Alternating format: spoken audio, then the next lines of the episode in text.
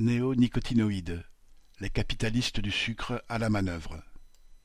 Le 8 février, un millier de producteurs de betteraves à sucre sont montés à Paris en tracteur pour protester contre l'interdiction totale des néonicotinoïdes, des insecticides particulièrement toxiques pour les insectes pollinisateurs, la faune du sol et même la santé humaine.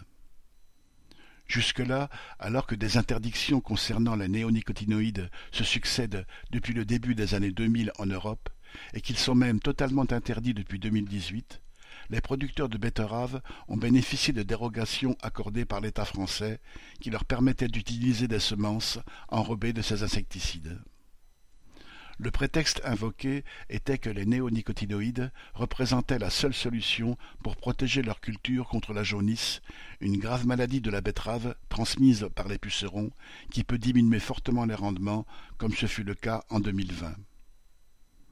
Il existe en fait des alternatives aux néonicotinoïdes, comme l'utilisation d'autres insecticides, moins efficaces mais moins dangereux, ou bien la pratique de techniques culturales différentes, mais elles ne garantissent pas d'obtenir des rendements maximum chaque année.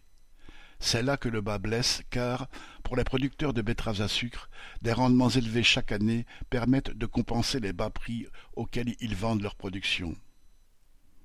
En effet, ces agriculteurs sont complètement inféodés au groupe de l'industrie du sucre, comme le groupe coopératif Tereos, qui n'a de coopérative que le nom, qui achète les betteraves à sucre à douze mille agriculteurs adhérents en France, en assure la transformation en sucre, amidon ou éthanol, intervient dans le monde entier et vient de réaliser plus de cinq milliards d'euros de chiffre d'affaires. Depuis la fin de la réglementation du secteur sucrier en Europe, survenue en 2017, les tarifs proposés par les industriels aux producteurs ne sont plus garantis par les États.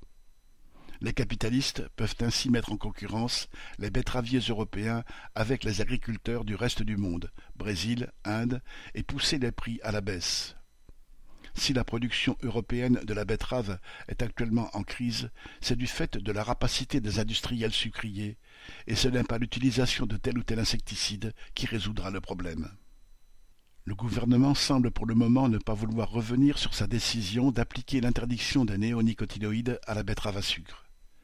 Mais il n'en a pas pour autant terminé avec sa politique d'aide aux betteraviers qui finit immanquablement par bénéficier aux capitalistes du secteur. Le lendemain de la manifestation, il a annoncé que toutes leurs pertes seront indemnisées si la jaunisse frappe en 2023, une réactivité immédiatement saluée par le groupe Tereos. Charles Legoda